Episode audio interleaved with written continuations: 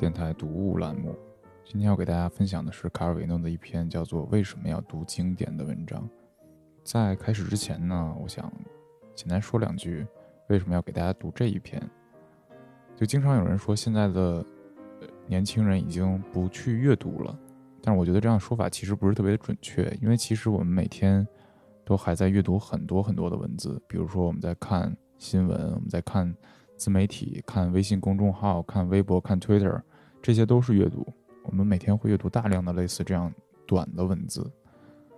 但也有人说呢，再精确一点，应该说现在的年轻人都不读书了。我觉得也不对，因为你看书店的畅销书排行榜上，还是有很多很多书卖的很好，比如说成功学类的，比如说职场技巧，还比如说一些爽文、一些网络文学。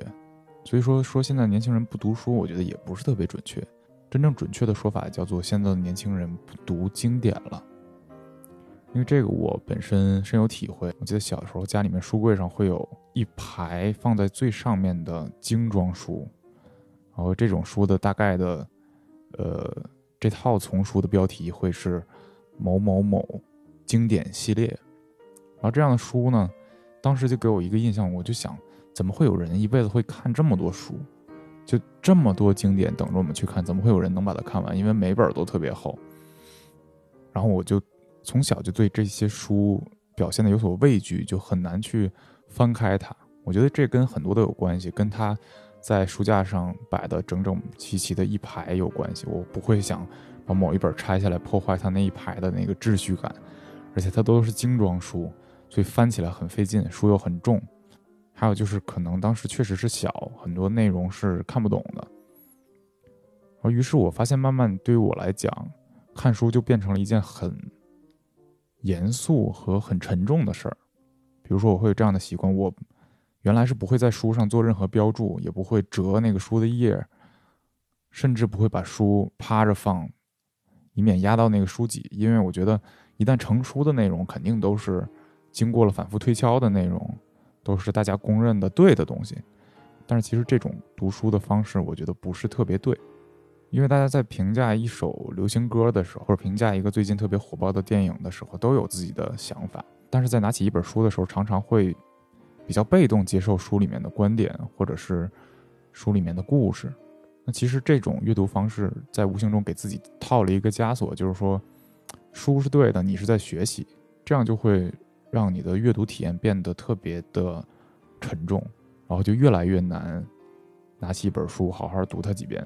然后这两年呢，我就渐渐改了自己这个读书的习惯，在读书的时候常常会拿一根铅笔，或者是后来就干脆拿什么笔都可以了，在书上会乱标乱画，也会写一些自己的理解。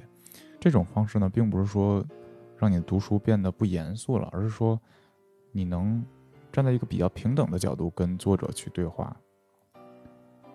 虽然有的时候你对话的是古希腊的哲学家是孔子，但是当你逐渐了解他的作品，逐渐了解他的生平的时候，你会发现，其实这些写出来经典作品的人，也都是实实在在生活过的实实在在的人，并不是说我们盲目的自我满足、自负的抬到跟他们同平起平坐的这样的身身位，而是你把。作者也当做一个人来理解，这样的话，经典作品对于你来说就不会那么的晦涩，或者说不会那么的让人望而生畏。说这么多呢，还是希望更多的听众能够自己捧起一本经典来看一看，无论是什么，只要开卷就有益。好，那现在开始正式进入今天的读物。为什么读经典？让我们先提出一些定义。一，经典作品是那些经常听人家说我正在重读，而不是我正在读的书。至少对那些被视为博学的人是如此。它不适用于年轻人，因为他们处于这样一种年龄：他们接触世界和接触成为世界的一部分的经典作品之所以重要，恰恰是因为这是他们的最初接触。代表反复的“重”放在动词“读”之前。对某些耻于承认未读过某部名著的人来说，可能代表着一种小小的虚伪。为了让他们放心，只要指出这点就够了。也即无论一个人在性格形成期阅读多么广泛，总还是会有众多的重要作品未读。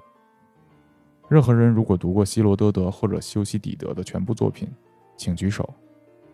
圣西门又如何？还有雷斯书基主教，即使是十九世纪那些伟大的系列小说，通常也是提及多于读过。在法国，他们开始在学校里读巴尔扎克，而从各种版本的销量来判断，人们显然在学生时代结束后还在继续读它。但是如果在意大利对巴尔扎克的受欢迎程度做一次正式调查，他的排名恐怕会很低。狄更斯在意大利的崇拜者是一小撮精英。他们一见面就开始回忆各种人物和片段，仿佛在讨论他们是现实生活中认识的人。米歇尔·布托多年前在美国教书时，人们老是向他问起左拉，令他烦不胜烦，因为他从未读过左拉。于是他下决心去读整个的鲁贡马卡家族系列。他发现，他与他想象中的完全是两回事儿，他竟是预言般的神话学式的系谱学和天体演化学。他后来曾在一篇精彩的文章里描述过这个个体。上述例子表明，在一个人完全成年时，首次读一部伟大作品是一种极大的乐趣。这种乐趣跟青少年时期非常不同。至于是否有更大乐趣，则很难说。在青少年时代，每一次阅读就像每一次经验，都会增添独特的滋味和意义；而在成熟的年龄，一个人会欣赏，或者说应该欣赏更多的细节、层次和含义。因此，我们不妨尝试以其他方式。二，经典作品是这样的一些书，他们对读过并喜爱他们的人们构成一种宝贵的经验；但是对那些保留这个机会，等到享受他们最佳状态时才来阅读他们的人，他们也仍是一种丰富的经验。因为实际情况是我们年轻时所读的东西往往价值不大，这又是因为我们没有耐性。精神不够集中，缺乏阅读技能，或因为我们缺乏人生经验。这种青少年的阅读，可能也许同时具有形成性格的作用。理由是它赋予我们未来的经验一种形式或形状，为这些经验提供模式，提供处理这些经验的手段，比较的措辞，把这些经验加以归类的方法，价值的衡量标准，美的范例，这一切都继续在我们身上起作用。哪怕我们已经差不多忘记或完全忘记我们年轻时所读的那本书，当我们在成熟时期重读这本书，我们就会重新发现那些现已构成我们内部机制的一部分的恒定事物，尽管我们已经回忆不起它们从哪儿来。这种作品有一个特殊效力，就是它本身可能会被忘记，却把种子留在我们身上。我们现在可以给出这样的定义：三。经典作品是一种产生某种特定影响的书，他们要么自己以遗忘的方式给我们的想象力打下印记，要么乔装成个人或集体的无意识，隐藏在深层记忆里。基于这个理由，一个人的成年生活应有一段时间用于重新发现我们青少年时期读过的重要作品，即使这些书依然如故，其实它们也随着历史的角度转换而变化。我们肯定也已经改变了，因此。后来这次接触也就是全新的，所以，我们用动词读或者动词重读，也就不真的那么重要。事实上，我们可以说，四，一部经典作品是一本每次重读都好像初读那样带来发现的书。五，一部经典作品是一本即使我们在初读，也好像是在重温我们以前读过的东西的书。上述四个定义可以视为如下定义的必然结果。六。一部经典作品是一本从不会耗尽它要向读者所说的一切东西的书。而第五个定义则隐含如下更复杂的方程式：七，经典作品是这样一些书，他们带着以前的解释的特殊气氛走向我们，背后拖着他们经过文化或多种文化时留下的足迹。这同时适用于古代和现代经典。如果我读《奥德赛》，我是在读荷马的文本。但我也不能忘记尤利西斯的历险在几个世纪以来所意味着的一切事情，而我不能不怀疑这些意味究竟是隐含于原著文本中，还是后来逐渐添加、变形或扩充的。如果我读卡夫卡，我就会一边认可，一边抗拒“卡夫卡式”这个形容词的合法性，因为我们老是听见它被用于指称可以说任何事情，如果我读屠格涅夫的《父与子》，或陀思妥耶夫斯基的《恶魔》，我就不能不思索这些书中的人物是如何继续一路转世投胎，一直到我们这个时代。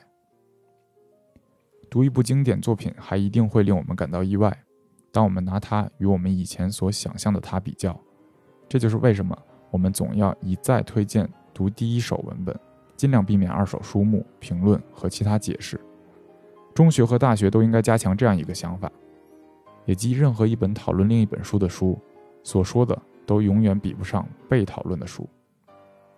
然而，他们竭尽全力要让学生相信的，事实上恰恰相反。这里存在一种流行很广的价值的逆转，即是说。导言、批评机器和书目被用得像烟幕，遮蔽了文本在没有中间人的情况下必须说和只能说的东西。而中间人总是宣称他们所知道的比文本本身还要多。因此，我们可以总结：八，一部经典作品是这样一部作品，它不断让周围制造一团批评话语的晨雾，却总是能把那些威力抖掉。一部经典作品不一定要教一些我们不知道的东西。有时候我们在一部经典作品中发现我们已经知道或者以为我们已经知道的东西，却没有料到那个经典文本早就说了，或者那个想法与那个文本有一种特殊联系。这种发现同时也是非常令人满足的意外。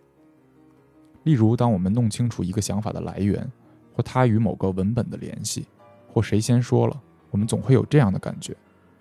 综上所述，我们可以得出如下定义。九，经典作品是这样一些书，我们越是道听途说，以为我们懂了，当我们实际读到它，我们就越觉得它们独特、意想不到和新颖。当然，发生这种情况通常是因为一部经典作品的文本起到一部经典作品的作用，即是说，它与读者建立一种个人关系。如果没有火花，这种做法就没有意义。出于职责或敬意读经典作品是没有用的。我们只是仅仅因为喜爱而读它们。除了在学校，无论你愿不愿意，学校都要教你读一些经典作品。这些作品当中，或通过把它们当做一个基准，你以后将辨别你的经典作品。学校有责任向你提供这些工具，使你可以做出你自己的决定。但是，只有那些在你的学校教育之后或之外选择的东西才有价值。只有在非强制的阅读中，你才会碰到那些成为你的书的书。我认识一位出色的艺术史专家，一个极其广博的人。在他读过的所有著作中，他最喜欢《匹克威克外传》。他在任何讨论期间都会引用狄更斯这本书的片段，并把他生命的每一个事件都与匹克威克的生平联系起来。渐渐的，他本人、宇宙及其基本原理，都在一种完全认同的过程中，以《匹克威克外传》的面目呈现。如果我们沿着这条路走下去，我们就会形成对一部经典作品的想法，它既令人仰止，又要求极高。十，一部经典作品是这样一个名称，它用于形容任何一本表现整个宇宙的书，一本与古代护身符不相上下的书。这样一个定义，使我们进一步接近关于那本无所不包的书的想法，马拉梅梦寐以求的那种书。但是，一部经典作品也同样可以建立一种。不是认同，而是反对或对立的强有力关系。卢梭的所有思想和行动对我都十分亲切，但是他们在我身上催发一种想要抗拒他、要批评他、要与他辩论的无可抑制的迫切感。当然，这跟我觉得他的人格与我的性情难以相容的这一事实有关。但是，如果这么简单的话，则我避免读他就行了。事实是我不能不把他看成我的作者之一，所以我要说。十一，你的经典作品是这样一本书，它使你不能对它保持不闻不问，它帮助你在与它的关系中，甚至在反对它的过程中确立你自己。我不相信需要为使用“经典”这个名词辩解。我这里不用古代、风格和权威等字眼来区分。基于我这个看法，一部经典作品的不同之处，也许仅仅是我们从一部不管是古代还是现代。但在一种文化延续性之中，有他自己位置的作品那里所感到的某种共鸣，我们可以说，十二，一部经典作品是一部早于其他经典作品的作品，但是那些先读过其他经典作品的人，一下子就认出它在众多经典作品的系谱图中的位置。因此，我再也不能搁置一个关键问题，即如何协调阅读经典和阅读其他一切不是经典的文本之间的关系。这个问题与其他问题有关，例如，为什么要读经典作品，而不是读那些使我们对自己时代有更深了解的作品？和我们哪里有时间和闲情去读经典作品？我们已被有关现在的各类印刷品的洪水淹没了。十三，一部经典作品是这样一部作品。它把现在的噪音调教成一种背景清音，而这种背景清音是经典作品的存在不可或缺的。十四，一部经典作品是这样一部作品，哪怕与之格格不入的现在占统领地位，它也坚持成为一种背景噪音。事实仍然是，读经典作品似乎与我们的生活步调不一致，我们的生活步调无法忍受把大段大段的时间和空间。让给人本主义者的悠闲，也与我们文化中的精英主义不一致。这种精英主义永远也制定不出一份经典作品的目录来配合我们的时代。这反而恰恰是莱奥帕尔迪的生活的环境。住在父亲的城堡，他得利用父亲莫纳尔多那个令人生畏的藏书室，实行他对希腊和拉丁古籍的崇拜，并给藏书室增添了那个时代为止的全部意大利文学，以及所有法国文学。除了唱片、小说和最新出版的作品，它们数量极少，完全是为了让妹妹消遣。莱奥帕尔迪甚至端起绝不算新进的文本，来满足他对科学和历史著作的极端热情。读布丰的关于鸟类的习惯的著作，读丰特奈尔的关于弗雷德里克·勒伊斯的木乃伊的著作，以及罗宾森的关于哥伦布的著作。今天，像青年莱奥帕尔迪那样接受古典作品的熏陶，已难以想象。尤其是他父亲莫纳尔多伯爵的藏书室已经崩溃。说崩溃，就是说那些古书已所剩无几，以致新书已扩散到所有现代文学和文化里去。现在可以做的，就是让我们每个人都发明我们理想的经典藏书室。而我想说，其中一半应该包括我们读过并对我们有所裨益的书。另一些应该是我们打算读并假设对我们有所裨益的书。我们还应该把一部分空间让给意外之书和偶然发现之书。我注意到莱奥帕尔迪是我唯一提到的来自意大利文学的名字，这是那个藏书室崩溃的结果。现在我应该重写这篇文章。经典作品帮助我们理解我们是谁和我们所到达的位置，进而明白意大利经典作品对我们意大利人是不可或缺的。否则，我们就无法比较外国的经典作品。同样的，外国经典作品也是不可或缺的。否则，我们就无法比较意大利的经典作品。接着，我还真的应该第三次重写这篇文章，以免人们相信，之所以要读经典作品，是因为它有某种用途。唯一可以列举出来讨他们欢心的理由是，读经典作品总比不读好。而如果有谁反对说他们不值得那么费劲，我想援引纪奥伦的一句话：“当毒药正在准备中的时候，苏格拉底正在用长笛练习一支曲调。这有什么用呢？”有人问。“至少我死前可以学习这支曲调。”好，感谢你收听今天的 U B 课电台。如果想要关注我们的话，可以在微信搜索 U B I K F M 进群，或者在微博搜索 U B 课电台。我们下期见。